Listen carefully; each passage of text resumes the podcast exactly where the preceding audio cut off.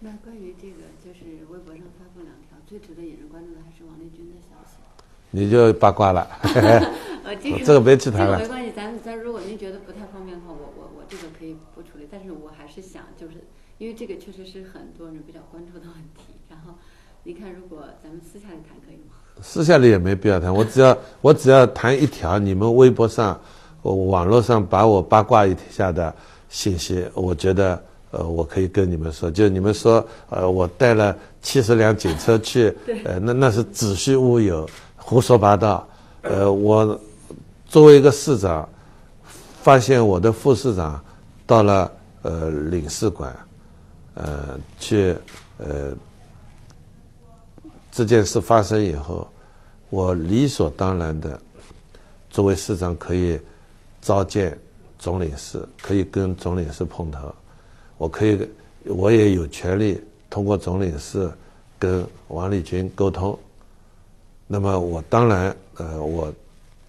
知道了这个事以后，我就过去。我是一辆车带了我的一个秘书长，呃去的。去了以后，总领事在门口接了我，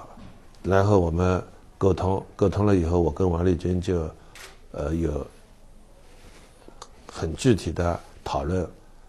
那么同时也说服他应该跟我出去，不要待在里边。那么王立军当然是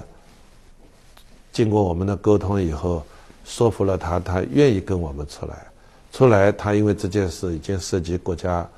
安全问题嘛，所以出来以后，呃，我们呃国家安全系统的人要去调做一些调查研究，呃，也理所当然。所以这个过程是我们很平和的一个过程，是我们是我义不容辞，是我的这责担当所必须做的一件事。就我的呃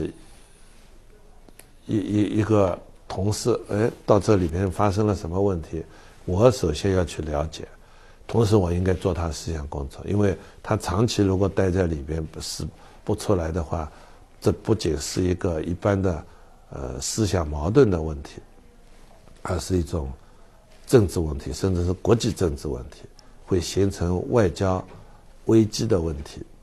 在这个角度上，我们尽快的请他出来，呃，那当然是应该的。那么经过我们呃沟通，他愿意和我们一起出来，呃就出来了。所以外边说，呃呃有有有那么多警车，那上面的牌照是川渝川警啊，这是四川的，那很正常。我们任何一个国家如果发生有人到领馆里去，那要防止他呃各种状况的出发生，不安全状况的出生发生，呃有有警力围起来，那是国家行为，理所当然。呃，但是这当然不是我会去带七十辆车，但这是八卦消息嘛。你们连上面写重庆什么什么，下边汽车拍出来的全是川，你说呃有常识就知道这和我和我们带车没带车，这是一个八卦新闻。你都注意到了这些的。那你们网上这么多的新闻，我当然会知道的。